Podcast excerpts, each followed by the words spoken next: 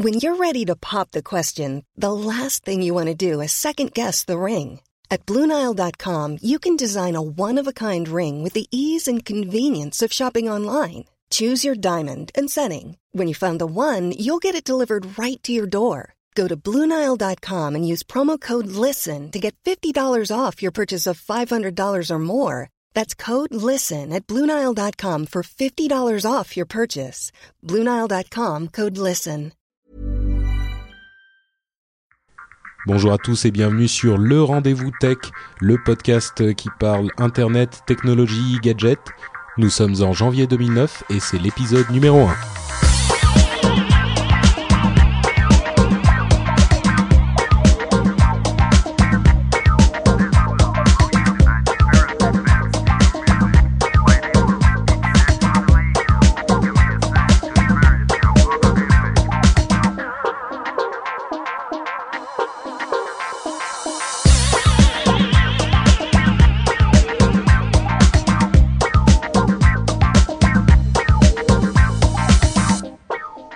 Donc bonjour et bienvenue à tous sur ce premier épisode de euh, LRDV, euh, le rendez-vous tech. Euh, comme vous l'aurez compris, le rendez-vous c'est un, une adresse de site qui n'est pas disponible ni en .fr, ni en .com, ni en rien. Donc j'ai choisi LRDV pour cette émission. L'important c'est pas le nom, mais bien le contenu. Alors comme c'est le premier épisode, je vais quand même vous expliquer de quoi il s'agit. Mais avant de faire ça, je vais vous présenter mes merveilleux co-animateurs qui sont Yann et Jeff vous allez bien les gars? Ça va, ça va, ça Très, va. très bien. Salut. Euh, donc, euh, comme je vous l'avez entendu dans l'introduction, moi je m'appelle Patrick, je suis un podcasteur euh, depuis quelques années et je suis évidemment passionné par euh, tout ce qui est technologique Euh, et j'écoutais les, euh, les les émissions du style Buzz Out Loud, Tweet, euh, Tweet de Léo Laporte, etc. Et je me disais que c'était quand même quelque chose qui nous manquait dans notre beau pays, euh, dans notre belle France. Et puis comme ça n'existait pas, euh, je me suis dit que j'allais le faire moi-même. Tant qu'à faire, il n'y a pas de raison. Euh, donc on va parler ici de tout ce qui est technologie, Internet, gadgets. Euh, euh, euh, technologie en général, euh, donc Apple, Microsoft, Yahoo, Google, euh, que ce soit dans l'industrie, dans le, la technologie, enfin dans la technique, euh, le matériel un petit peu, le, les mouvements de- d'argent, enfin tout ce qui et de personnes, tout ce qui peut nous intéresser. On va pas rentrer trop dans le détail euh, du matériel en lui-même. Je veux dire, il faut pas vous attendre à avoir dans cette émission des numéros de de modèles de disques durs. Euh, comme je le dis sur le site, il y a des des sites euh, français qui le font très bien et beaucoup mieux que nous. Mais par contre, tout ce qui a rapport à la santé de Steve Jobs, le renvoi quasi de, de Jerry Yang et ce genre de choses, qui sont deux des sujets dont on va parler aujourd'hui, vous y aurez droit. Et avant de se lancer dans les sujets, donc, euh, pour parler un petit peu plus de mes euh, co-auteurs que vous avez, que de mes co-animateurs que vous avez entendus, euh, je vais leur laisser euh, quelques secondes pour pour qu'ils en disent plus sur eux-mêmes. On va commencer par par Yann, tiens. Allez, Bah Yann, écoutez, qui es-tu? bon, bah écoute, euh, eff- effectivement, je m'appelle Yann, donc je suis podcasteur également comme euh, Patrick. Ça fait un petit peu plus, enfin, moins longtemps que j'ai commencé cette aventure, mais euh, voilà quoi. Je, je, je fais un podcast qui est dédié à World of Warcraft que vous connaissez peut-être, qui s'appelle bandenoobs.com. Et sinon, je suis donc développeur spécialisé sur les technologies Microsoft. Donc, je travaille beaucoup avec le C Sharp, les nouvelles interfaces utilisateurs. Je suis un ce qu'on appelle un pro Microsoft, même si j'ai un Mac et que j'aime beaucoup ce que fait Apple, mais euh, l'essentiel de mes activités professionnelles sont basées autour de la plateforme de Microsoft et des logiciels de Donc, Microsoft. euh, Voilà, Windows Windows au bureau et euh, OS X à la maison, quoi. voilà, on va dire ça comme ça. Euh, donc tu seras notre notre voix un petit peu sur le terrain puisque tu connais le monde du développement euh, du développement euh, En général, en oui. général, ouais. Ouais, je vais essayer Et- de, de donner mes points de vue là-dessus. Ouais. Et, et, et Jeff, euh, toi, tu seras un petit peu notre notre euh, avion qui euh, vole dans les hautes sphères, euh, puisque tu es plutôt euh, dans la finance, euh, si, si j'ai bien compris ce que tu fais. Tu l'as bien compris. En fait, j'avais j'avais bien commencé comme euh, et bonjour à tous. euh, je suis Jeff. euh, J'habite à Palo Alto. Et euh, comme Yann, en fait, j'ai commencé euh, en tant que développeur dans une start-up euh, qui faisait des logiciels financiers. Et après une dizaine d'années, j'ai mal tourné, je suis devenu capital risqueur, et c'est ce que je fais maintenant depuis euh, depuis huit ans, euh, installé donc à, Palo Alto en Silicon Valley. Et ce que je fais au jour le jour, en fait, c'est de d'essayer de trouver des startups intéressantes euh, dans le monde de l'internet, euh, donc du web 2.0. Et j'ai fait à ce jour 55 euh, investissements, soit en tant que business angel, soit au travers de mon fonds. Et ce que j'essaie de faire, donc, c'est d'aider ces entrepreneurs, une fois que j'ai investi, à se développer à monter des succès.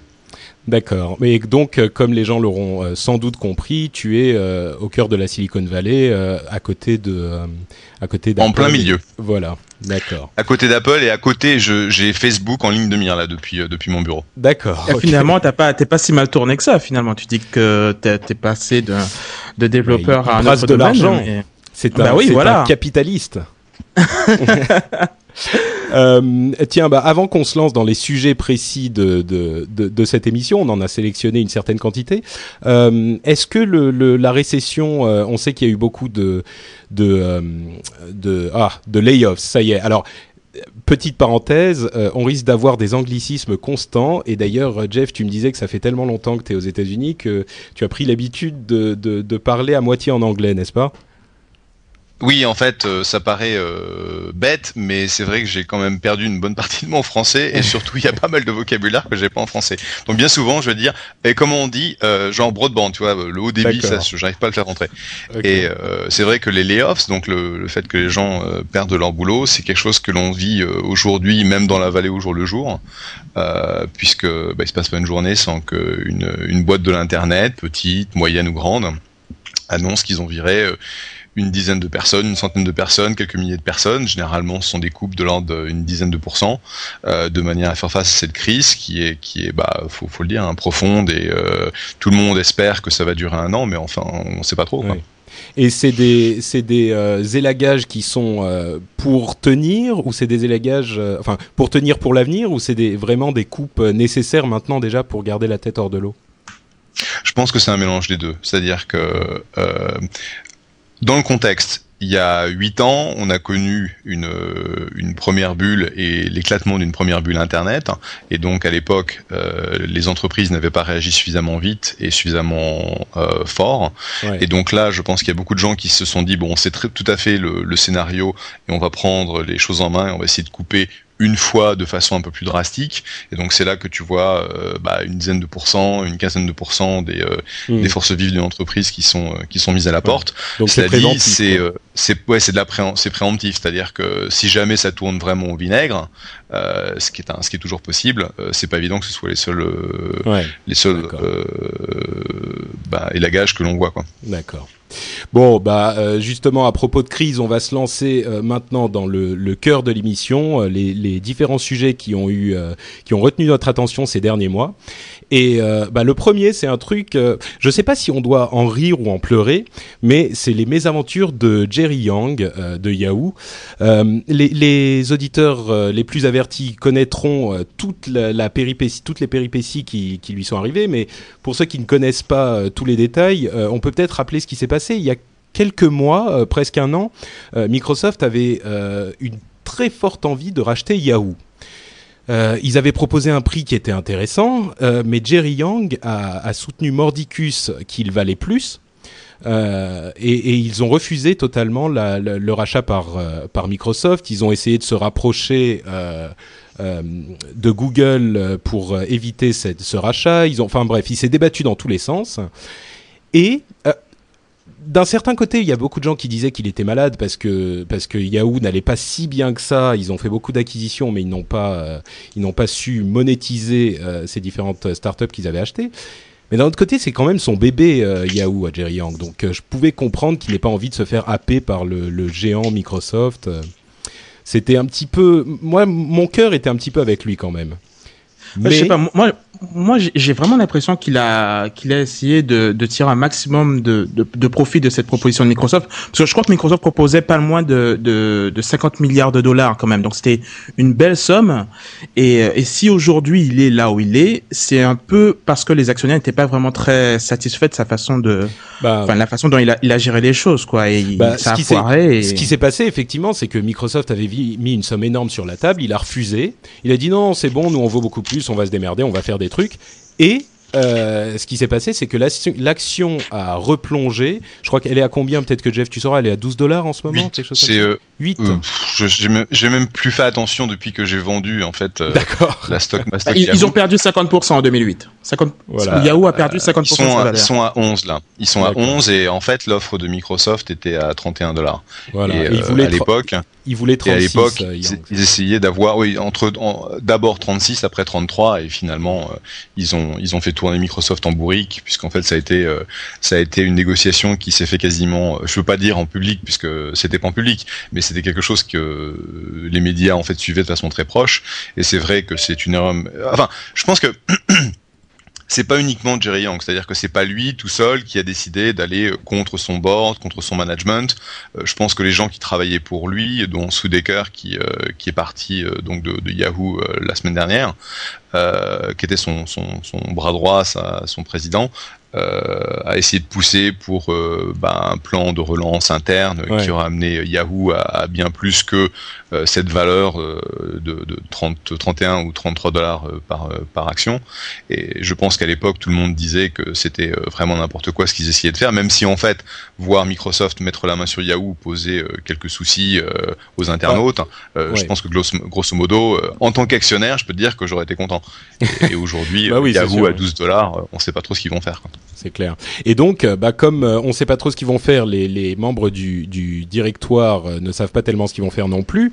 mais par contre, ils savent ce qu'ils ne vont pas faire, c'est garder Jerry Yang à la tête de la société. Donc, il, va quitter la, direction d'Yahoo. Il est mis à l'écart. Il reste au board, je, je, crois. Enfin, il reste dans la société en tout cas. Il aura un rôle mineur. Il n'est pas impossible qu'il s'en aille d'ici quelques mois et il est remplacé par Carol Bartz, qui est une vieille de la vieille, je sais pas si on peut le dire, euh, de l'informatique, euh, et qui travaillait chez, enfin, qui était à la tête de Autodesk et qui est une vraie euh, organisatrice quoi. C'est elle, a priori ce qu'on ce que pensent tous les observateurs, c'est que elle va euh, remettre de l'ordre dans Yahoo euh, et couper là où ça ne fait pas d'argent, mettre en valeur les choses qui font de l'argent. Et, et, et, a priori les réactions étaient plutôt positives. elle va sans doute remettre les choses en ordre parce que c'est vrai que Yahoo est un petit peu part un petit peu dans tous les sens en ce moment. Quelque chose à ajouter sur cette euh, brave Carole qui va, qui va remplacer euh, Jerry? Bah, Je pense que euh, globalement. Vas-y. Non, non, enfin, moi, moi j'ai lu rapidement sur Internet le, le, parcours de Carole qui est très impressionnant. Euh, effectivement, bon, moi, je, moi, je pense que c'est une bonne chose pour pour Yahoo. De toute façon, je pense pas qu'ils peuvent descendre plus bas qu'ils le sont déjà. Elle a été, euh, elle a été acclamée un peu partout en disant que c'était vraiment quelque chose de, de, bénéfique pour Yahoo. Euh, personnellement, je ne pense pas en tant qu'utilisateur de de moteur de recherche. Je, je, dois avouer que dans les cinq dernières années, j'ai jamais utilisé Yahoo comme moteur de recherche. Je n'ai jamais utilisé euh, une fonctionnalité, si ce n'est Yahoo Pipes. Je sais pas si vous connaissez, qui est, ouais, qui est un petit qui est vraiment qui est vraiment sympathique, qui permet de faire un agrégat de de, de, bah, RSS. ouais, Yahoo Pipes, je crois que c'est l'un des trucs vraiment innovants que Yahoo a sorti de ses labos, euh, alors que Google sort des trucs tous les mois, quoi. Ouais, tout à fait, euh, tout à fait. Et j'espère qu'on va avoir de plus en plus de, de solutions comme ça, puisque je pense pas qu'ils arrivent, s'ils continuent à persister dans dans, dans, en mettant tout leur argent sur un moteur de recherche, ça va être difficile pour que les gens puissent basculer de Yahoo, de, de Google à Yahoo. Je pense qu'il faut justement euh, euh essayer d'enrichir bah. les fonctionnalités telles que Yahoo Pipes et d'autres euh, d'autres bah, produits comme ça qui peuvent le investir. Plus ironique, le plus ironique, c'est qu'ils ont racheté plein de startups prometteuses dont ils n'ont rien fait du tout. Euh, ouais, c'est vrai. C'était, enfin bon. Ça malheureusement c'est vrai.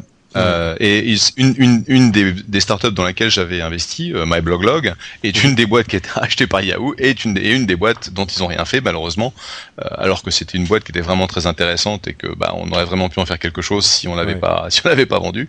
Euh, mais c'est vrai que c'est un peu dommage et, et là où juste pour reprendre ce que disait Yann, bah, Boss, Yahoo Boss, Yahoo Pipe, c'est des choses qui sont intéressantes. malheureusement, ça, ça avait été développé dans le cadre d'une activité de, de R&D, enfin espèce de, de groupe à part hein, qui s'appelait Brickhouse Et, malheureusement, ce groupe a été arrêté puisque en fait, les gens qui le menaient ont petit à petit disparu de, Yahoo. Et c'est ça en fait un des gros problèmes que Yahoo a aujourd'hui, c'est que une grande partie de leur talent, de leur talent, c'est euh, bah, à, migrer sous d'autres sous d'autres cieux, que ce soit chez Google ou euh, à d'autres endroits dans l'industrie. Et un des problèmes que Bart a, qui est une, comme tu le disais, une, manager très talentueuse, euh, bah, c'est qu'il faut qu'elle reconstruise en gros une équipe de management, une énergie, et, dans un monde en fait qui n'est pas vraiment tien. C'est-à-dire que c'est pas pas une nana qui a grandi avec Internet, c'est pas une nana qui a une expérience du monde des médias ou de, de la pub par contre, euh, c'est quelqu'un qui sait euh, qui sait s'entourer en fait de, gens de talent. Et mm. je pense que son euh, il semblerait qu'elle soit extrêmement comment dire Tu vas nous sortir un mot anglais là.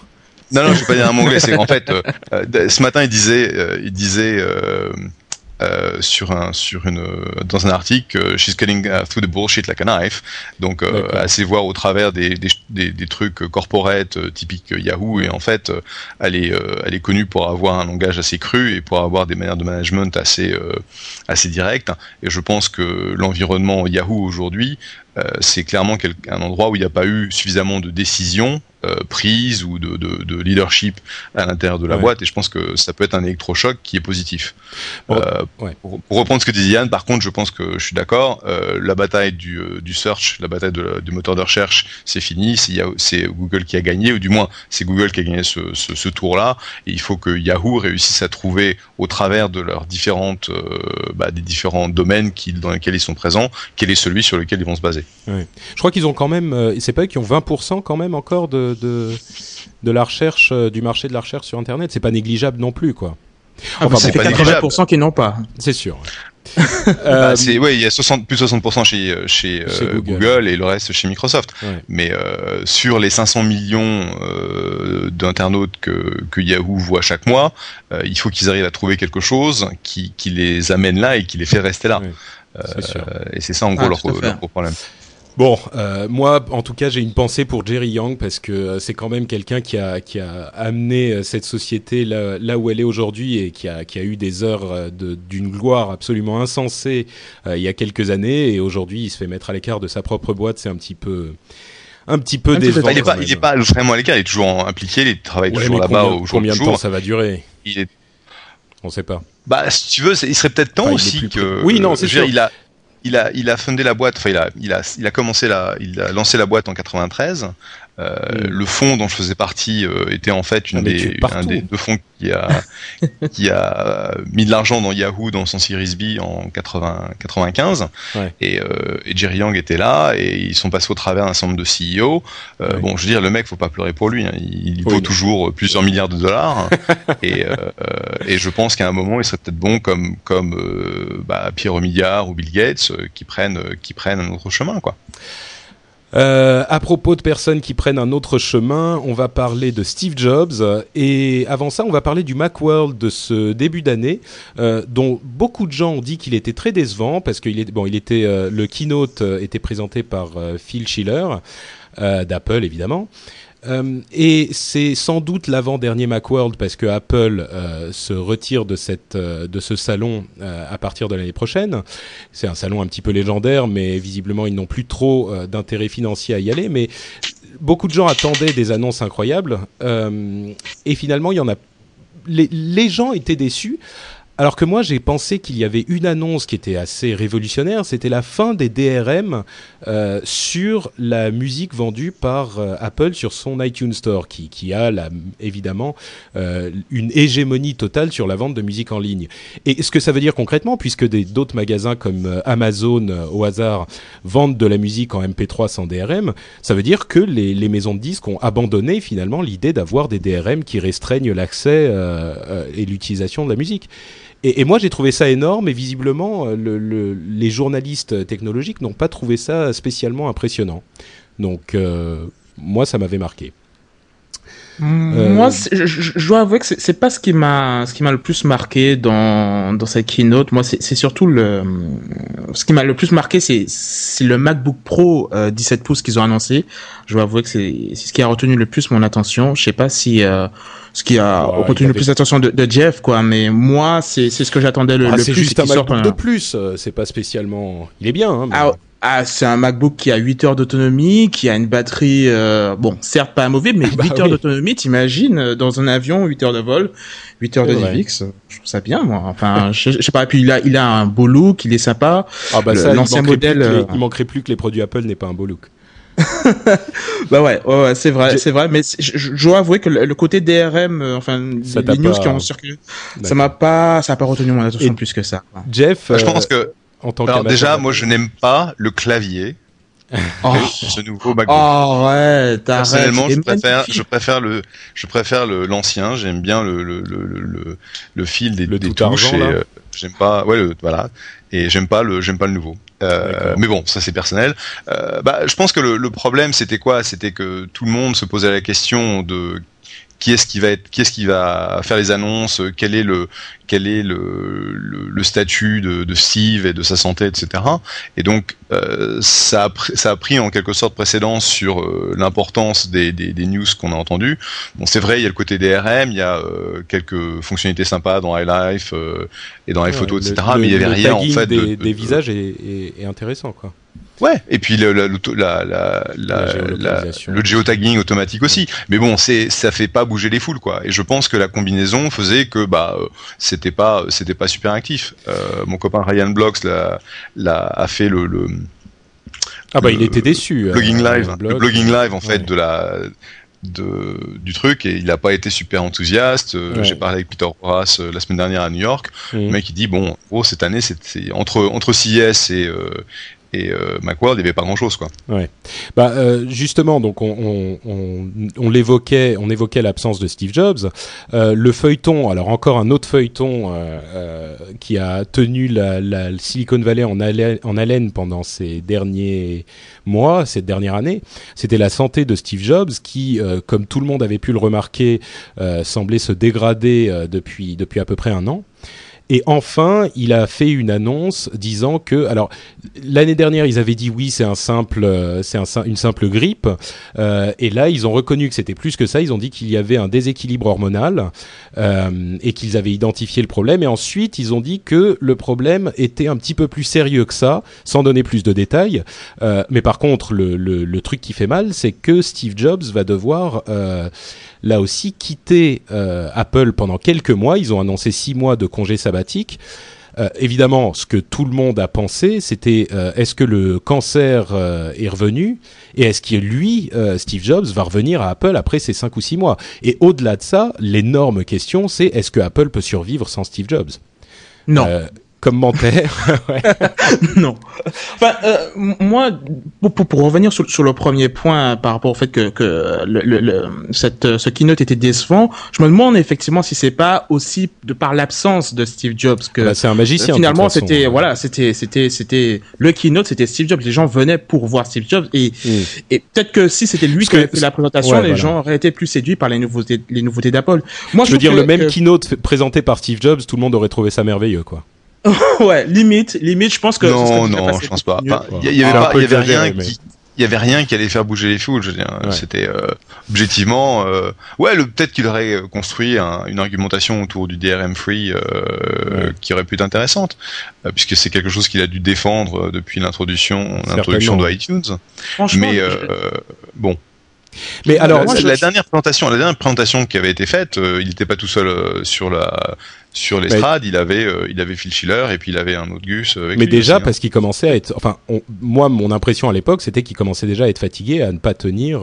enfin bon, mais Apple sans Steve Jobs. Euh, Yann, tu dis ils, peuvent pas, ils peuvent pas continuer euh, comme ils ont. Non, non, non. Pour moi, Phil, Phil Schiller, c'est un peu le, le, le, Robin, quoi.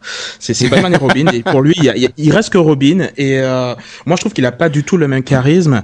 Et le problème, c'est que Apple, enfin, ça c'est un, un, point de vue purement personnel, mais euh, pour moi, Apple n'existe qu'à travers euh, Jobs, alors que Microsoft n'existe pas à travers Gates. Et c'est pour ça que je pense que quand, quand Bill Gates est parti, ça n'a pas le même impact, je pense, au niveau de Microsoft, alors que euh, Apple, c'est aussi une boîte hardware, et quand on pense au hardware, on pense à l'iPhone, on pense à, à l'iPod, on pense au, au Mac, etc. C'est toujours euh, on a toujours l'impression que c'est Jobs qui se trouve derrière ces idées novatrices. Et forcément, quand on enlève Jobs, on se dit bon ben euh, Phil Schiller, est-ce qu'il aura euh, ces mêmes idées? Est-ce qu'il poussera bah. des projets novateurs comme ça? Le truc... Et honnêtement, je, je je le vois pas. Je le, truc, c'est que beaucoup de gens ont, ont dit qu'il qu'il avait préparé donc son départ beaucoup plus que la dernière fois quand, enfin, en tout cas, quand il a eu son, cancer, son cancer en 2004, je crois, ils ont eu très très peur. Et là, il prépare les choses et il y a des gens comme euh, Schiller, comme Jonathan, Jonathan Ive, qui est un, le, designer en chef, qui, est, qui, a, qui, a, un air de malade mental, mais qui est ce, ce génie euh, un peu fou, euh, qui moi m'a beaucoup beaucoup plu. Euh, enfin, est-ce qu'il n'a pas réussi à mettre en place une équipe pour pour lui succéder, quoi? Oui, je pense. Enfin, objectivement l'impact de Job est énorme sur euh, sur Apple puisqu'il a il a une une vision maladive euh, du produit. Euh, c'est un maniaque en fait de, de, sur un certain nombre de choses et donc il est capable à lui tout seul de, de faire de faire changer en fait des équipes de design, des équipes de développement sur certains points. Mais je pense que c'est quand même une, une boîte qui qui a une infrastructure, qui a beaucoup de managers de talent et je je pense pas que euh, Apple arrête euh, d'innover, euh, même si Job, Job s'arrêtait de, de, de, travailler là-bas. Ce serait, ce serait une, une, nouvelle ère, ce serait en fait un nouvel Apple. Mais je pense que aujourd'hui, Apple, c'est pas, c'est pas Jobs qui va, qui va avoir toutes les idées, c'est pas Jobs qui va faire tous les designs, c'est pas Jobs qui va, qui va tout faire. Il va simplement avoir une, un contrôle de faire sur le processus. Et c'est vrai que on, on, le manquerait. Mais de là à ce que Apple n'existe plus, là, je suis pas d'accord. Je pense que ce sera un nouvel Apple. Bon, ben, on aura la réponse d'ici un ou deux ans. Enfin, de toute façon, il y a certainement des projets qui sont déjà en cours, donc on ne sentira pas véritablement les, les conséquences du départ de, de Jobs. S'il ne revient pas, il est possible qu'il revienne, mais euh, les conséquences du départ de Jobs avant au moins deux ans, trois ans, quelque chose comme ça. Ouais. Ouais, euh, à propos d'Apple et de l'iPhone, euh, ici en France, on a eu euh, une décision de justice en fin d'année dernière qui euh, autorisait les autres opérateurs qui n'avaient pas le contrat d'exclusivité avec Apple à vendre l'iPhone. donc Bouygues et SFR devraient être autorisés à vendre l'iPhone, mais on n'a toujours rien vu. Alors on ne sait pas pourquoi exactement. Est-ce qu'ils ont des difficultés à s'approvisionner, à trouver un accord avec Apple ou à... On ne sait pas très bien, mais cette décision est unique au monde en tout cas. Euh, et, et, et, on ne le voit nulle part ailleurs. Donc je ne sais pas si vous en avez entendu parler euh, aux États-Unis, Jeff. Et ce que vous en pensez euh, Très très peu en fait. Je, je l'ai, j'en ai entendu parler par par mes copains d'Orange qui sont ah, pas contents du tout. euh, parce qu'en fait, je, je, les ai croisés et ils m'en ont parlé parce que c'était clairement euh, le, leur préoccupation.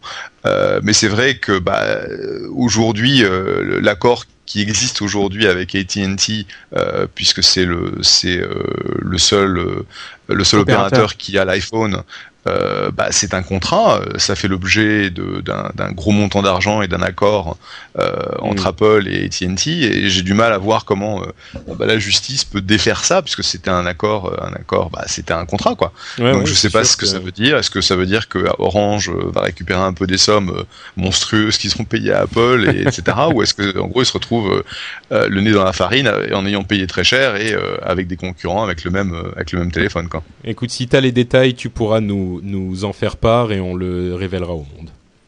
Euh, toujours dans les, dans les téléphones portables, il y a eu euh, la grosse nouvelle du CES, donc du euh, Consumer Electronics Show de Las Vegas, toujours en début d'année, à peu près au moment du Macworld.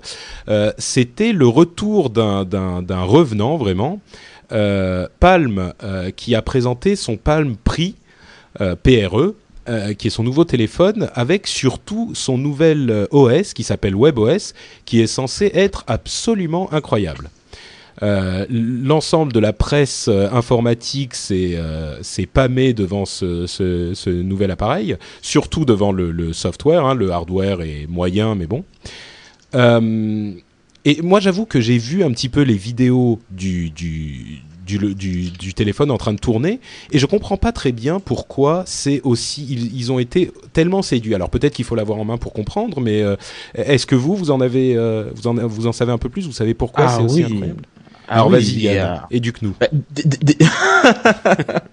Bah, Déjà, euh, en- au niveau de, de la taille, il est légèrement plus petit que, que l'iPhone, mais l'écran n'en demeure pas moins euh, très beau et en- en- en termes de, de, de taille d'affichage, on n'est pas loin de l'iPhone.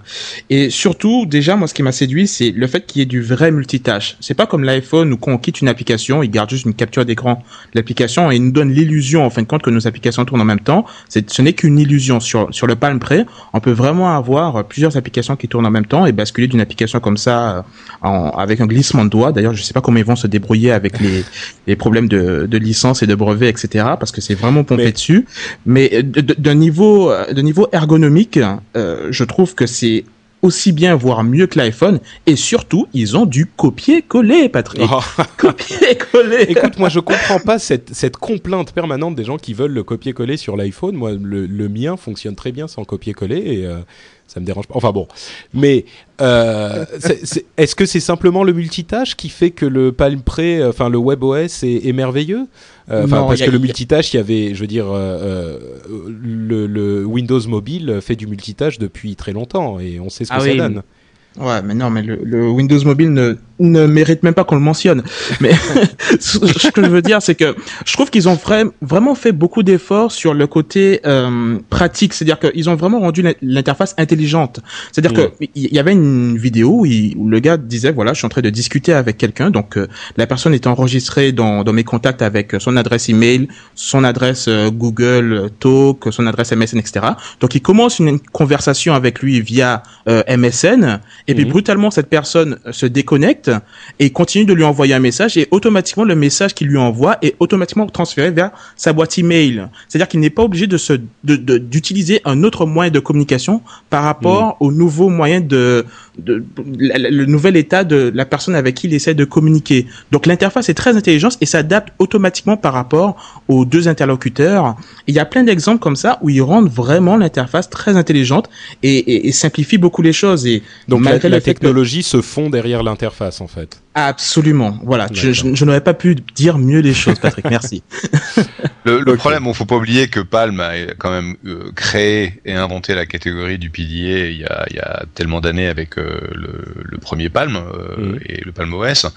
Euh, je pense que la nouvelle incarnation euh, avec le prêt est quelque chose d'intéressant. C'est bien pour le marché qui est euh, qui est plus de choix que l'iPhone et euh, Android, et etc. Euh, je pense que le gros problème, c'est euh, aujourd'hui sur a- sur la, la- sur l'iPhone, on va trouver une dizaine de milliers une dizaine de milliers d'applications. Il y a iTunes, qui est un système de distribution euh, qui a fait ses preuves, et en gros, Palm part de zéro. Et donc euh, aujourd'hui, on, on va vendre un téléphone pour passer des coups de fil, c'est vrai, mais aussi pour tout l'environnement, les applications, l'écosystème qui existe autour. Et euh, ça, euh, partir de zéro, même si on s'appelle Palm, euh, c'est pas évident, quoi.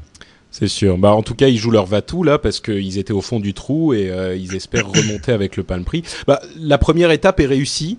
Euh, les gens sont séduits. Maintenant, il faut voir s'ils peuvent transformer l'essai, quoi.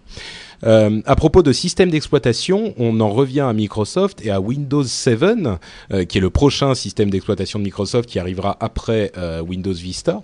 Euh, bon, Windows Vista souffre d'un léger déficit d'image, on va dire. Les gens n'en sont pas très contents. Euh, moi, pour pour être parfaitement honnête, je l'utilise depuis sa sortie et j'en suis euh, tout à fait satisfait. Et mais je pense que je suis l'un des seuls euh, qui, qui qui soit content de Windows Vista. Non, non, moi aussi, Toi, je suis, je suis vraiment très satisfait de, de Vista. Je ne comprends pas pourquoi. Enfin, c'est c'est vrai qu'il est beaucoup plus plus. lourd que que- qu'XP. si vous étiez avec XP sur une machine limite et que vous basculiez sur Vista, forcément, ça ça passe pas quoi. Mais je dois dire que je suis assez satisfait de Vista. ouais. Bah, en tout c'est cas, ça, je pense euh, que c'est le problème, c'est qu'en fait, si t'as un gros PC, ça marche bien, euh, c'est convivial, il n'y a pas vraiment de problème. Simplement, si t'as un petit PC, bah ça Ah, rame, ça rame. forcément, quoi. Bah Forcément, justement, forcément. Windows 7 est, euh, est beaucoup plus léger que Windows Vista, euh, d'une part, et, d'autre part, ce qui est assez surprenant, c'est qu'il est prêt. Euh, C'est-à-dire que il est, contrairement à ce qui se passait avec les systèmes d'exploitation précédents de Microsoft, euh, ils ont donné une bêta euh, plus ou moins publique en ce début d'année. Et là encore, tout le monde s'accorde à dire qu'il pourrait être quasiment mis en vente demain et qu'il tourne parfaitement bien et qu'il est ah. finalisé, quoi. T'as pas eu l'occasion de l'essayer, toi, Yann? Tu l'as installé quelque part bah, Non, j'ai pas eu l'occasion de l'essayer parce que j'essaie de me faire une partition pour voir vraiment l'installer et pas me le mettre sur une machine virtuelle. Ouais. Mais par contre, j'ai lu beaucoup d'articles à son sujet. Millions of people have lost weight with personalized plans from Noom, like Evan, who can't stand salads and still lost 50 pounds. Salads generally for most people are the easy button, right? For me, that wasn't an option. I never really was a salad guy. That's just not who I am. But Noom worked for me. Get your personalized plan today at Noom.com. Real Noom user compensated to provide their story. In four weeks, the typical Noom user can expect to lose one to two pounds per week. Individual results may vary. I'm Sandra, and I'm just the professional your small business was looking for. But you didn't hire me because you didn't use LinkedIn jobs. LinkedIn has professionals you can't find anywhere else, including those who aren't actively looking for a new job but might be open to the perfect role, like me. In a given month, over 70% of LinkedIn users don't visit other leading job sites. So if you're not looking on LinkedIn, you'll miss out on great candidates like Sandra. Start hiring professionals like a professional. Post your free job on linkedin.com slash people today. Euh, je dois dire qu'il y a une chose qui me qui me séduit beaucoup avec Vista, c'est le fait que euh, ils ont orienté le, le système d'exploitation autour du concept de GP GPU. Je sais pas si vous savez un petit peu ce que c'est. Euh, globalement, c'est un, c'est une technologie qui tourne autour de DirectX qui permet euh, de d'utiliser la carte graphique, enfin le, le, GPU, le processeur de votre carte graphique, ouais. qui est extrêmement puissant, qui n'est utilisé finalement que quand vous lancez un jeu vidéo. Eh bien, d'utiliser euh, ce GPU ne même pour vos applications bureautiques, même pour mmh. votre antivirus, même pour vos, euh, votre Office ou n'importe quoi. Il faut que l'application, bien évidemment, soit développée euh, pour tirer profit de ces, de ces Excuse-moi, Yann, t'as dit, as dit Windows Vista, tu voulais dire Windows 7 ou c'est déjà dans Vista Désolé. Non, non, non, non, non. Je, je voulais dire Windows 7, je suis désolé. Mais, mais effectivement, c'est, euh, c'est une des, des, des, grosses nouveautés qu'il y a dans Windows 7. C'est quelque chose qui va arriver également sur Snow Leopard sous forme de OpenCL. Je crois que c'est comme ça que ça s'appelle. Mais euh, c'est vraiment un truc qui va euh, permettre de même sur une machine très modeste, ben, par rapport au fait que les applications vont tirer profit de la carte graphique et du processeur qui se trouve dessus, ben, les applications vont être beaucoup plus véloces, beaucoup plus euh, euh responsive et, et donc du coup c'est vraiment quelque chose que je suis de très très près. Toi en tant que et développeur, aussi, ça t'intéresse. Bah ouais, ouais, ouais, en tant que développeur, ça me permettra de faire des applications beaucoup plus rapides et j'espère aussi, c'est la dernière chose, c'est que j'espère que sur Windows 7, ils vont rendre cette UAC beaucoup moins euh, intrusive. oui, bah ça, qui pop, pop ouais, toutes les deux secondes pour dire est-ce que vous voulez vraiment euh, supprimer ce fichier, etc. Donc j'espère qu'ils vont qu'ils vont rendre ça un petit peu plus intelligent. Ouais. A priori, ils ont ils ont fait euh, un pas en, dans cette direction et euh, la question que que j'aimerais vous poser c'est officiellement, euh, Windows 7 n'est pas censé sortir avant 2010 et encore peut-être. Mais Là encore, je, dis souvent depuis le début de cette émission, euh, euh, les journalistes du monde entier s'accordent à dire que, mais c'est vrai, tout le monde est d'accord pour dire que Windows 7 est prêt. Alors pourquoi est-ce qu'ils continuent à dire, on n'est même pas sûr pour 2010 C'est pour pas donner trop d'espoir pour le cas où ils vont décevoir ou on comprend pas bien ce qu'ils font là Hein, je pense qu'ils attendent que le système soit vraiment prêt. Qu'ils, là, ils ont, ils viennent tout juste de lancer la bêta. Je pense qu'ils vont essayer d'avoir un maximum de feedback, euh, fixer le maximum de choses. Et puis j'ai cru comprendre aussi qu'ils n'intégraient pas à la bêta des choses qui n'étaient pas encore complètement prêtes. Mmh. Donc, euh, je pense qu'il va y avoir encore quelques cycles où ils vont rajouter deux trois petites features. Mais euh, je pense qu'ils veulent être sûrs de leur coup. Vista a fait beaucoup souffrir Microsoft d'un point de vue image ouais. et ils veulent marquer un grand coup avec euh, avec Windows 7. De toute façon, Snow Leopard ne sort pas avant un bout de temps, je pense. Donc euh, voilà quoi. Je pense qu'ils veulent euh, qu'ils veulent bien préparer le terrain et être sûrs de leur coup. Je suis d'accord. Je pense que la la version de Windows 7 actuelle est, euh, est, assez impressionnante en termes de stabilité. Je l'ai pas fait tourner sur ma machine, mais je l'ai vu chez, chez Microsoft. Et ça a l'air vraiment sympa, ça a l'air rapide, ça a l'air beaucoup moins gourmand. Le problème, c'est que quand on fait des choses à l'échelle Microsoft, c'est des centaines de millions d'utilisateurs, c'est des dizaines de milliers de drivers, de configurations machines à tester. Ouais. Et c'est pas quelque chose qu'ils peuvent faire à la légère, puisque bon, ils sont quand même plantés avec Vista et ils peuvent pas se permettre de refaire la même erreur. Ouais, et donc, donc même si c'est prêt aujourd'hui potentiellement, il va leur falloir encore euh, des mois et des mois et des mois pour tout valider, tout tester, tout configurer et s'assurer que ce sera, un, ce sera une, une, release qui sera simple. Donc toi, tu tu penses pas que tu fais pas partie des gens qui pensent qu'ils vont le sortir euh, cet été parce que bon, la, la, la, le release candidate, et il y en aura qu'un, arrive, je crois, en mars ou en avril. Euh, après, ils vont faire quoi? Ils vont s'asseoir dessus pendant un an? Non, non, non, mais euh, je pense qu'il y, y a une autre chose aussi qu'il faut souligner, c'est que quand, quand une compagnie comme Microsoft sort un système d'exploitation, ils envoient à tous les éditeurs euh, une documentation comme quoi, voilà, il y a un nouveau système d'exploitation qui va sortir. Il y a Vo- voilà le nombre de choses qui ont changé d'un point de vue euh, au niveau du noyau, etc. Donc vous devez mettre à jour vos applications pour qu'elles puissent tourner de façon, enfin à 100% Ouais, enfin, sur le nouveau système d'exploitation. Et- 7, et les- et éditeurs sont- en- C'est c'est Vista reskiné. euh, Il n'y a pas énormément de choses qui changent au niveau du noyau aussi. Ben écoute, euh, je ne saurais te dire, mais ce que je sais par contre, c'est que les éditeurs sont très très lents et Ouais. beaucoup attendent le dernier moment pour pouvoir mettre à jour leurs applications. Et ce qui Mhm. arrive très souvent, c'est que Windows 7 sort, quelqu'un installe son application, l'application ne veut pas s'installer, c'est Windows 7 qui, qui en prend plein la figure. Voilà, votre Windows Ouais. 7 n'est pas compatible avec mon application, alors que c'est l'inverse. Donc je pense que Microsoft veut aussi prendre le temps que les acteurs principaux d'un point de vue euh, au niveau des éditeurs logiciels euh, mettent à jour leurs applications pour que au moins les, les Symantec, les Ouais. tous les, les gros logiciels soient à 100% stables sur Windows 7. Il y a aussi ça qui qui entre en ligne de, de mire, je pense. Espérons qu'ils ne ratent pas leur coup euh, cette fois-ci et qu'ils se remontent un petit peu avec Windows 7. En tout cas, là encore, hein, c'est un petit peu comme Palm, euh, la première étape est réussie parce que le- les gens sont plutôt enthousiastes. Euh, ceux qui sont pas très enthousiastes, c'est les Russes par contre. Je ne sais pas si vous avez entendu parler de cette histoire, mais euh, le gouvernement russe est en train de développer un système d'exploitation officiel russe euh, pour euh, le, le gouvernemental, entre autres, euh, parce qu'ils ne veulent pas utiliser Windows euh, simplement parce que c'est un, truc qui n'est pas développé euh, par eux, enfin qui, a des intérêts étrangers euh, pour euh, stocker ou faire tourner des machines un petit peu sensibles. Euh, le- le- ils, ils font pas tout euh, depuis le, le, le- ils construisent pas tout entièrement. Ils vont se baser sur une euh, sur un Linux, mais quand même euh, c'est un petit peu surprenant. Mais bon. Pourquoi pas hein Euh, A priori, euh, comme il le disait sur euh, Buzz Out Loud il y a quelques quelques jours, euh, si jamais les Chinois avaient, avaient développé un système d'exploitation euh, qui dominait le monde, est-ce qu'on on serait vraiment confortable et à l'aise avec l'idée qu'ils fassent tourner nos, nos infrastructures militaires, Je par pense pas. exemple Je pense pas, je Mhm. pense pas. non. Ouais. je pense pas. Mais En tout cas, c'est une grosse victoire pour Linux quand même, parce que de là qu'il y a quelques années, il était encore un petit peu... euh, euh, un petit peu... euh, ce- Attention à ce que tu vas dire. Hein. Attention à ce que tu vas Je vais dire. m'arrêter là. Cherche tes mots. ce que, ce que je voulais dire, c'est qu'il était déjà merveilleux, mais peu connu. Il y a quelques années. Ouais. Aujourd'hui, il, il en arrive au stade où un gouvernement va carrément l'utiliser pour son système d'exploitation. Enfin bon, donc euh, je sais pas comment on dit Windows en, en russe, mais on aura ça d'ici quelques temps. Je ne me risquerai pas à essayer de, de prononcer. Euh, ça vous inspire pas de, de, de, de commentaires euh, cette, euh, cette nouvelle? Non, c'est pas. Bah, le, le problème, c'est euh, tu, tu as euh, comment est-ce qu'ils vont euh, être capables en fait de pousser ce, cet OS russe euh, auprès de, de différentes compagnies, sachant que bah, la Russie vit dans, dans un système capitaliste. De toute façon, ils sont obligés d'utiliser des outils de marché. Euh, ils ont des euh, ils ont des euh, des partenaires qui utilisent Windows. Enfin bon, c'est euh, Je suis sûr Je sais que pas si c'est très, je suis pratique. sûr que Poutine ou pardon Medvedev euh, saurait être très convaincant. Je, je lui fais Alors, confiance là-dessus. à leur façon. Euh, autre nouvelle qui, montre qu'on est dans un monde qui change. Si vous ne le saviez pas encore, euh, sortez de chez vous et vous le constaterez.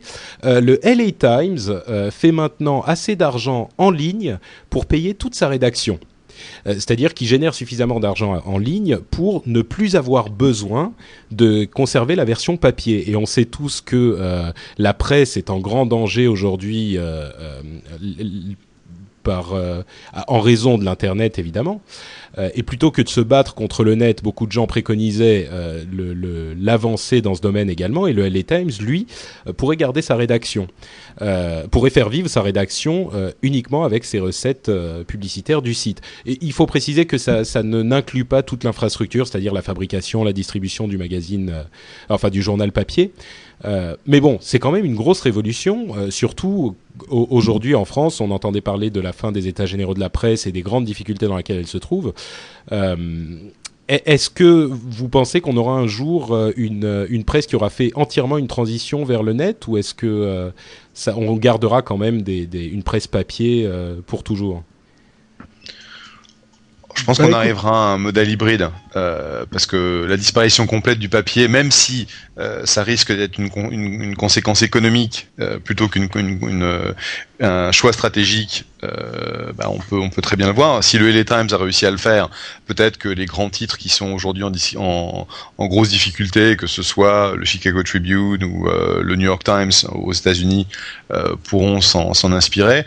la grosse question en fait qui existe depuis le début dans, dans ce débat, c'est est-ce qu'on peut conserver la même qualité au niveau de, du reportage euh, la même indépendance. Et je pense que ce qu'on va voir, c'est une différence entre la presse dite de, de, de reportage juste pour euh, faire passer les, les, news, donc euh, qu'est-ce qui est en train de, de se passer, mm. et euh, la, la, presse d'investigation qui va passer un mois, deux mois, trois mois pour faire des gros papiers sur des choses plus fondamentales.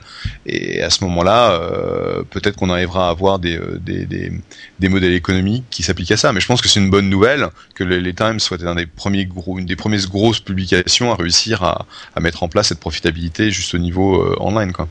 Et il y a un autre euh, facteur qui fait que ça, la, transition risque d'être peut-être plus facile qu'on ne le pensait. Euh, c'est les, euh, peut-être pas les netbooks, mais les, livres électroniques du type Kindle d'Amazon, pardon.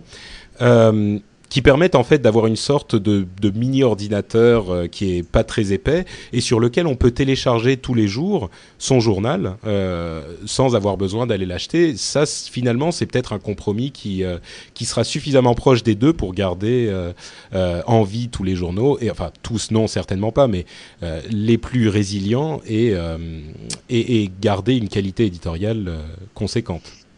Franchement, moi, je, je, suis un peu réservé sur euh, sur ça. C'est-à-dire que bon, je, pense que c'est effectivement impressionnant qu'ils arrivent à dégager suffisamment de fonds avec la version électronique de leurs journaux, mais euh, quelque part, je me dis que il y a forcément des, ça ne favorise pas l'emploi.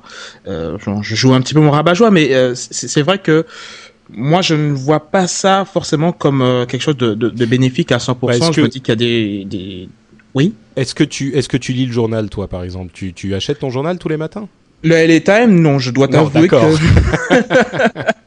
mais mais par contre, quand je prends l'avion, j'aime bien avoir mon mon petit euh, ah oui, image, bon. mon VSD que je peux enrouler et, et, claquer dans mon sac sans avoir peur oui, de mais là on parle un, un écran vois... CD ou un truc comme ça. Mais oui, mais les gens ne lisent plus euh, de journaux de quotidien. Là, on parle pas de Paris Match, on parle de, de vraiment de quotidien, quoi. Donc. Euh... Ouais, c'est vrai, c'est vrai, c'est vrai. Enfin, c'est enfin. discutable. On verra bon. bien. Je pense que c'est ça le problème, c'est qu'il y a une grosse, une grosse partie de la consommation maintenant qui se fait euh, en ligne.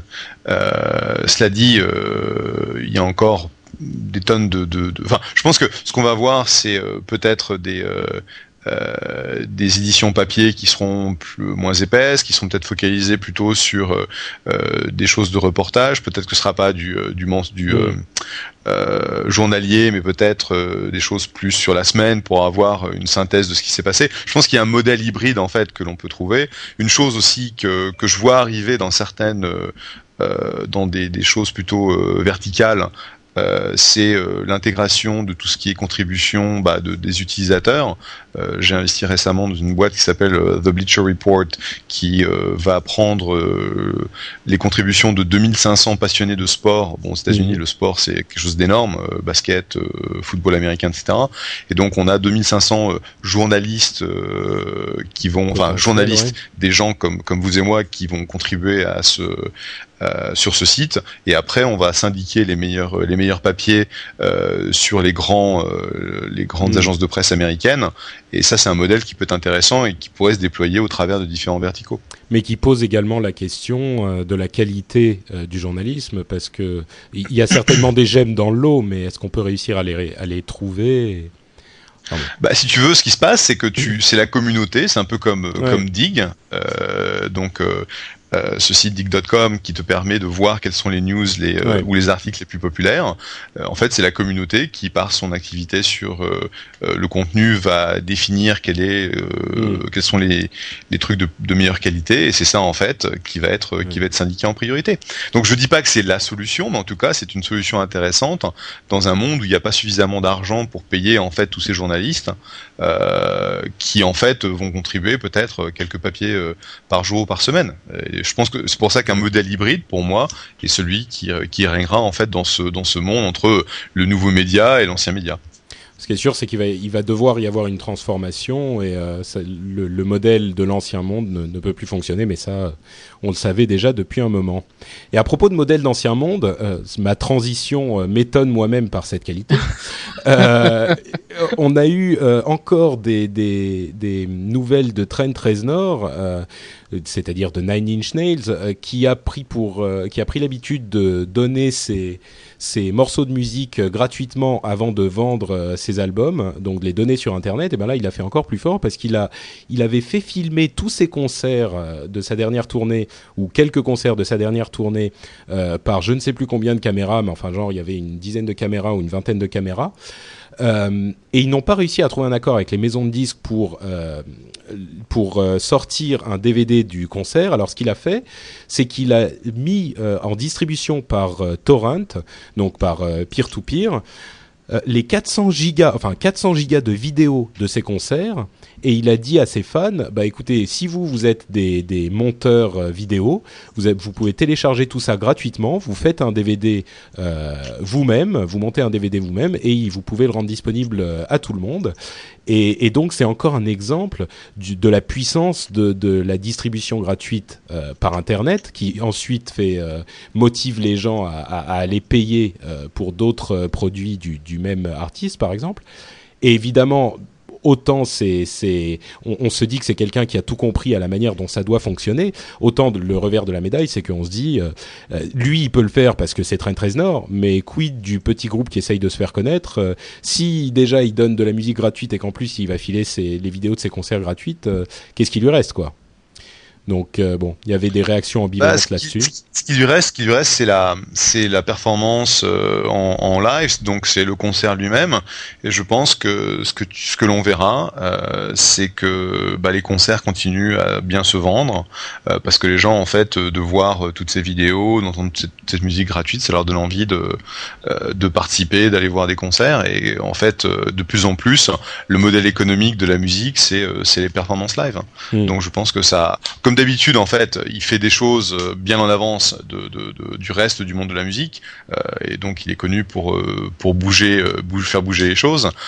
mais je pense que c'est franchement quelque chose d'intéressant, et il va très loin en donnant en, donnant tout, mais euh, je pense que la notion de euh, partager une partie des concerts ou euh, de, de hmm. donner peut-être quelques limitations, mais donner vraiment envie aux gens de, de, venir au concert live, là, qui sont vraiment la seule la seule opportunité pour un groupe de vraiment faire de l'argent, c'est quelque chose d'intéressant. Et il faut dire entre parenthèses, c'est une chose que les gens savent souvent pas, les concerts rapportent beaucoup plus que les disques. Euh, la plupart des artistes font vraiment leur argent sur les tournées et pas sur les ventes de disques. Euh, les, les, bah, si on a une vue partisane, on peut dire que les, les maisons de disques se sucrent tellement sur la vente de disques que bon, euh, il leur reste plus grand chose. Et une autre petite remarque qu'on pourrait faire, c'est que l'industrie, au moment de la sortie, de l'invention du disque, euh, avait clamé que c'était la fin de la performance, euh, de la performance en direct, de la performance live. Euh. Et on se disait, mais plus personne ne va aller à un concert si on peut avoir la même chose sur un disque. Donc c'est marrant de voir le retournement de situation aujourd'hui. Euh, on peut avoir la même chose gratuitement sur un disque et donc le seul moyen de faire de l'argent et les seuls trucs qui marchent, c'est devenu les concerts, ou en tout cas ça le sera peut-être dans un avenir euh, proche. C'est une ironie intéressante. Euh, j'ai l'impression d'être le seul à, à, à, le penser, mais je suis d'accord avec moi-même, c'est l'essentiel. Euh, non, je trouve que c'est un formidable coup de pub. Moi, moi, je ne connais pas du tout cet artiste, et c'est vrai connais pas Nine Inch Nails? Ah, du tout, du tout, du tout. En, même temps, je viens de la Guadeloupe. Je vais t'exclure de euh, l'appel immédiatement. non, mais moi je viens de la Guadeloupe, tu sais, donc à part la compagnie créole et Francky Vincent, je, je connais pas grand chose. Mais euh, non, moi, euh, blague à part, je ne connais pas du tout l'artiste et je salue vraiment cette initiative puisque je pense que il a tout à gagner avec ce, enfin, que qu'ils doivent prendre exemple sur ça et qu'il va gagner en pub. Moi, ça me donnait envie de, de voir un petit peu les productions qui vont être faites, pas les, les rushs, pas les, les vidéos brutes, mais plutôt euh, ce que, Bien sûr, les, les, premiers les, les, premiers montages qui seront faits par par la communauté. Je trouve vraiment que c'est c'est vraiment quelque chose de d'intéressant à faire. Quoi. Bah, on verra ça d'ici quelques semaines, j'espère. Euh, dernière nouvelle euh, qu'on a pour vous euh, aujourd'hui, c'est évidemment, on pouvait pas ne pas en parler, la, la, la, l'arrivée du président le plus connecté de l'histoire, avec la cérémonie d'investiture d'Obama il y a quelques jours, qui a généré le plus grand nombre de flux vidéo concurrents de l'histoire, qui était à peu près à 9 millions, je crois. Et, en fait, le plus surprenant dans tout ça, c'est que Internet a parfaitement fonctionné. Ça a, ça a mis un, un, une tension sur le réseau comme il n'y en a jamais eu avant, parce que la vidéo est évidemment beaucoup plus lourde que, que les pages web. Et il n'y a pas eu d'interruption de service, tout a très bien fonctionné, donc ça c'est plutôt une bonne nouvelle. Et toujours à propos d'Obama, donc je disais c'est le président le plus connecté de l'histoire, je pense que vous serez heureux d'apprendre, on l'a appris aujourd'hui, qu'il va pouvoir garder son BlackBerry ça a été un gros point d'interrogation. Ah, mais ça, ça change tous les jours, tous les jours. À chaque fois, tu, tu écoutes, euh, tu écoutes les news. Alors, au début, non, il faut qu'il rentre son BlackBerry. Le lendemain, bon, d'accord, il a le droit de garder un BlackBerry, mais un BlackBerry pourri. Et puis le lendemain, ah, finalement, il a le droit d'en garder un dernier modèle, mais par contre, c'est que pour ses trucs perso. Enfin, et puis demain, je sais pas, il aura le droit de se balader avec un Mac et faire ses conférences avec. Je sais, je, je sais bah. pas vraiment comment ça va se terminer, mais en tout cas, je pense que, enfin, en même temps, c'est lui le patron, hein, donc il décide ouais, ouais, enfin, il y a quand même des faut, règles. Hein. Il faut, il faut... Ouais, ouais, faut savoir que tout ça, ça se passe dans, dans, un cadre légal qui est extrêmement précis, où en fait toutes les communications du président sont enregistrées euh, dans des archives et ces archives sont euh, un jour mise à disposition du public au travers de sa librairie, telle que tous les, les derniers présidents en ont, une. Et donc cette décision euh, de ne pas utiliser de BlackBerry, il y avait deux, deux motivations. Un, c'est le problème de l'archive, l'autre, c'est le problème de la sécurité, puisque bon, euh, si on sait qu'Obama utilise son BlackBerry ou euh, l'Obama-Berry, comme on appelle ici, ça risque en que fait. ça vous rend fou dans la Silicon Valley, vous d'amener, ça risque d'amener les euh, les hackers de tout de ouais. tous les pays à essayer de, de craquer son sa, sa, boîte aux lettres. Et donc, euh, in fine, ce que ce qui se passe, c'est que on, il va pouvoir utiliser une euh, une version très particulière de, du BlackBerry qui est en fait plus proche d'un haut euh, qui a été développé par un contracteur américain de, la NSA, euh, qui a un protocole d'encryptage et de communication qui est, qui est euh, particulier, et donc ça lui permettra de faire le gros de son travail tel qu'il le faisait jusqu'à aujourd'hui. Le truc, c'est qu'en fait toute son équipe a été euh, connecté sur le sur le net, euh, utilise tous les derniers outils, euh, y compris Twitter, au jour le jour. Et c'est vrai que pour tous ces gens-là à qui on, va leur enlever une bonne partie des outils, puisque par exemple ils ont aujourd'hui 4 millions de fans sur leur groupe Facebook et, Facebook est interdit à la Maison Blanche, c'est-à-dire qu'ils peuvent pas accéder au site. Bon bah tout ça, ça nécessite en fait une mise à jour, une mise à jour de l'infrastructure et des règles avec lesquelles le gouvernement va opérer mais euh, c'est pas uniquement euh, pour des raisons, je dirais, d'être complètement retardé que ces règles ont été mises en place, c'est aussi pour des questions de sécurité. Bah, Donc on va quand voir même... un petit peu comment ça va se passer. C'est quand même surprenant que le, le, problème ne soit jamais posé avant, mais en tout cas, c'est, moi, je pense, une bonne nouvelle que le, le que, que ça ait été même un problème pour euh, pour lui. Ça veut dire qu'il comprend le monde de la technologie et c'est sans doute l'un des premiers qui a grandi avec ça et qui est vraiment immer, euh, immergé là-dedans. Euh, et d'ailleurs, il a, il a annoncé il y a un moment déjà qu'il voulait nommer un CTO pour les États-Unis, pour le pays, un Central Technology Officer. Donc tu peux peut-être nous expliquer Chief, Chief, pardon, Technology Officer. Chief Technology Officer. Donc tu peux peut-être nous expliquer euh, le rôle, Jeff? Euh, donc l'idée du CTO, bon le, rôle sera encore à déterminer, mais l'idée c'est d'avoir quelqu'un qui sera responsable euh, de la politique euh, technologique d'infrastructure du gouvernement et qui sera un, un interlocuteur de poids en fait avec les grandes entreprises et, et les startups aux États-Unis et les deux les deux personnes qui ont été mentionnées sont toutes deux en fait d'origine indienne.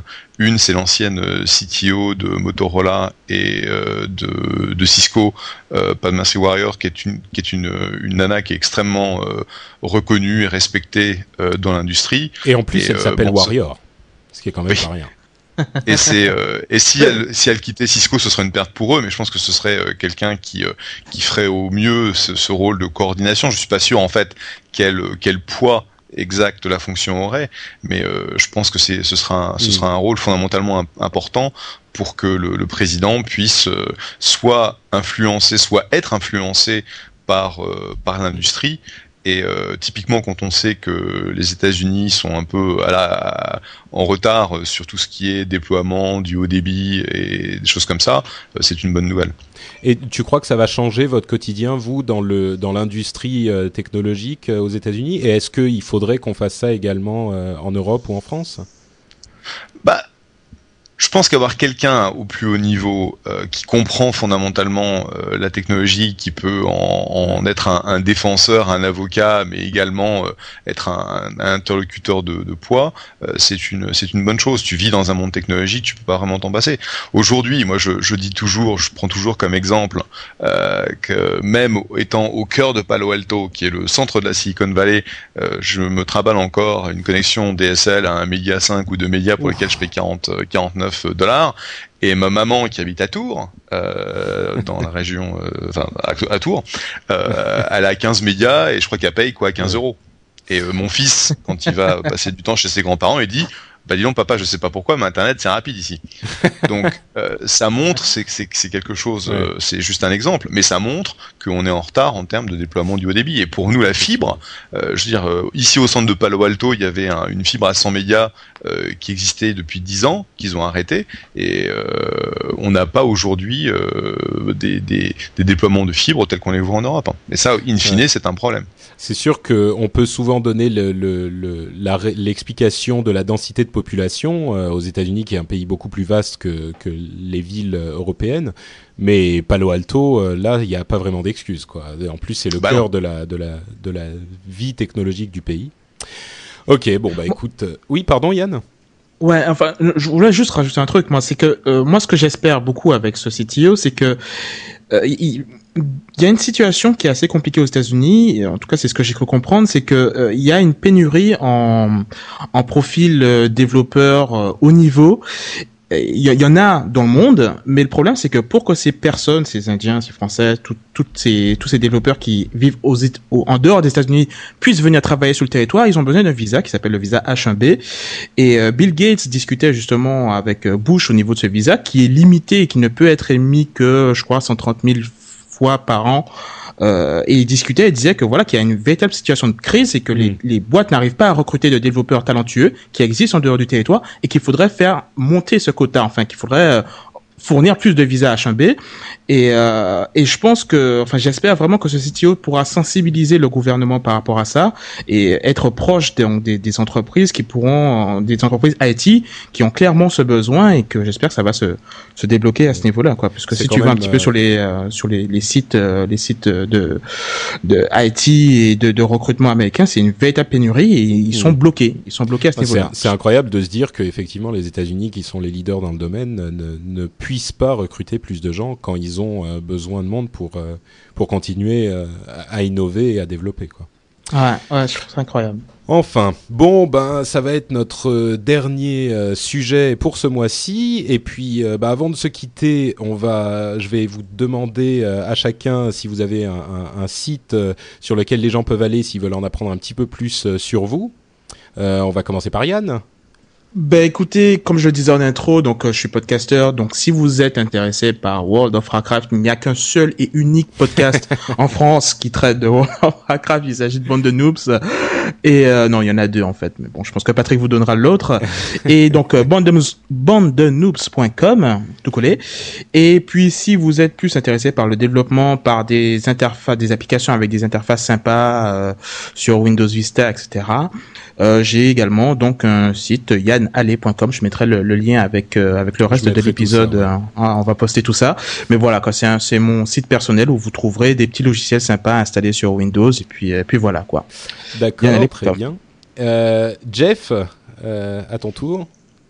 Alors euh, moi j'ai bah c'est moins rigolo, j'ai un j'ai un site qui ne parle pas de World of Warcraft, euh, mais de, de ce que je fais, des investissements euh, et euh, etc sur euh, softtechvc.com avec deux T, s o f t t e c h v c.com et autrement pour les gens qui sont intéressés pour euh, suivre ce que je fais ou que je raconte au jour le jour, je suis Jeff sur euh, Twitter.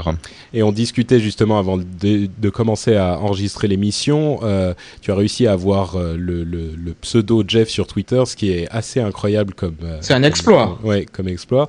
Euh, on va, on va peut-être pas expliquer euh, aux gens ce que c'est que Twitter parce qu'il nous faudrait la nuit.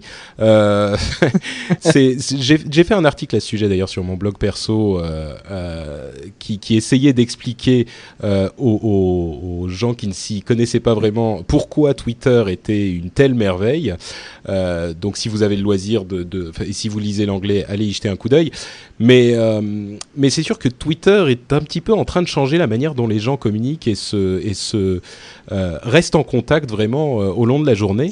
Euh, c'est un mélange entre le chat, le le- l'email, le téléphone, euh, le le le, euh, le- les messageries instantanées, les S- enfin c'est vraiment vraiment un, un, un réseau intéressant. Si vous n'avez pas encore euh, essayé, allez sur twitter.com et donc vous pouvez suivre Jeff sur twitter.com slash Jeff et vous pouvez me suivre moi Patrick sur euh, twitter.com slash notepatrick et Yann donc toi tu n'es pas encore sur Twitter il va falloir qu'on te euh, qu'on te euh, force la main ouais, qu'on te Mais tu, tu, tu sais que je, je lisais un petit article sur Twitter, une petite parenthèse rapidement. Euh, ils ont réussi à développer un petit circuit imprimé que tu plantes dans ta plante et qui permet à ta plante de tweeter. C'est-à-dire que t'as, c'est un petit circuit, tu plantes dedans et ta plante dire t'envoie une un plante un dire, euh, végétal quoi un arbre oui, euh, voilà, un arbre et qui te dit voilà quoi, j'ai soif. Donc tu suis ta plante et quand ta plante te dit que j'ai soif, ben, tu vas l'arroser. J'ai trouvé ça Mais tu sais que- Tu sais que au- au-delà de la plaisanterie, euh, moi je suis intimement convaincu que le système de, de, de Twitter et, et le génie de Twitter va à terme euh, changer la manière dont on, dont on communique euh, vraiment quoi autant que Ouais, le, mail ou le, la messagerie instantanée euh, en leur temps ont modifié la manière dont on, dont on restait en contact Twitter c'est également une c'est un, un outil qui vient s'ajouter à tous ces anciens outils et, et c'est une importance grande à ce point-là. Moi, je suis, j'en suis convaincu. Euh, En fait, la question, c'est, et je pense que ça pourrait être quasiment la, une discussion pour le pour le mois prochain, c'est euh, euh, pourquoi Twitter en tant que service à part plutôt que le message de statut de Facebook qui fait quasiment la même chose. Et je pense Ben. que va y avoir des choses intéressantes qui vont se se, se Tu développer sais, euh, dans le dans le futur pour voir comment est-ce que Twitter en tant qu'entité standalone euh, bon, je suis un grand fan du service, mais euh, quand on regarde en fait la, la, la fiabilité économique euh, de cette boîte, qui de toute façon a un gros accès au marché en termes de sa possibilité de, de lever de l'argent, on a Ouais. entendu hier que ils, sont en train- ils étaient encore en train de, re- de relever à 250 millions de dollars de valorisation, euh, mais on verra comment est-ce qu'ils arrivent à, à créer Ouais. en fait un, un modèle économique qui marche. Ça c'est le gros point d'interrogation, comme sur beaucoup de startups euh, californiennes. hein, mais sur Twitter, ils ont un tel succès que la question se pose de, manière encore plus pressée. Juste pour conclure, la différence avec le, sujet, euh, enfin le statut de Facebook. Pour moi, c'est le fait que ça soit complètement asymétrique, c'est-à-dire que beaucoup de gens peuvent te suivre sur Twitter et tu n'es pas obligé de les suivre en retour. Donc euh, Mhm. ça change énormément le, le fonctionnement du de ce de ce enfin la mécanique du, du de fonctionnement de, de la communication. Mais effectivement, ça serait une conversation très longue pour euh, et qu'on laissera pour un autre jour puisqu'on est déjà à plus d'une heure euh, d'émission et que certains d'entre vous ont des choses urgentes à faire. Donc euh, on va on arrive à la conclusion de l'émission. Donc je voudrais remercier tous les auditeurs de nous avoir suivis. Euh, je vous rappelle que euh, vous pouvez aller sur le site lrdv.fr. Euh, ça fait le rendez-vous, quand on le dit très vite, ça fait LRDV, voilà. Euh, LRDV.fr. Faut dire vraiment vite alors. hein. Ouais, il faut s'entraîner, hein, ça prend un moment.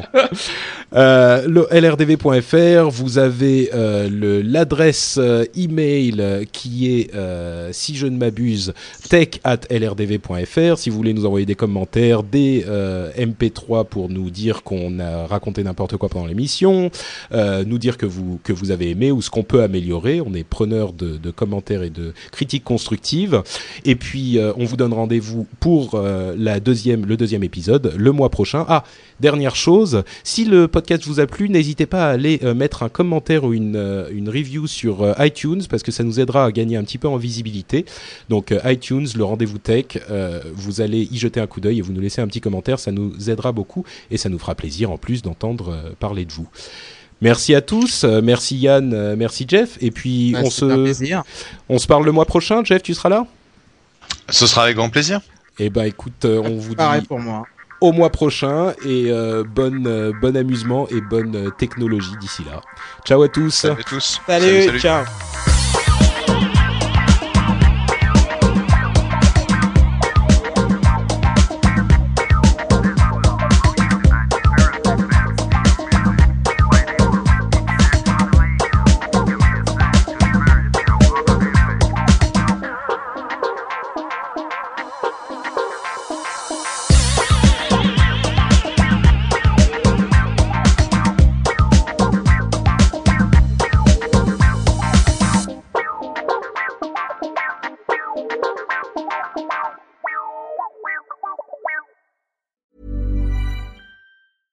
Want flexibility? Take yoga. Want flexibility with your health insurance? Check out United Healthcare Insurance Plans. Underwritten by Golden Rule Insurance Company, they offer flexible, budget friendly medical, dental, and vision coverage that may be right for you. More at uh1.com. Hey, it's Danny Pellegrino from Everything Iconic. Ready to upgrade your style game without blowing your budget? Check out Quince. They've got all the good stuff shirts and polos, activewear, and fine leather goods, all at 50 to 80% less than other high end brands. And the best part? They're all about safe, ethical, and responsible manufacturing. Get that luxury vibe without the luxury price tag. Hit up quince.com slash upgrade for free shipping and 365 day returns on your next order. That's quince.com slash upgrade.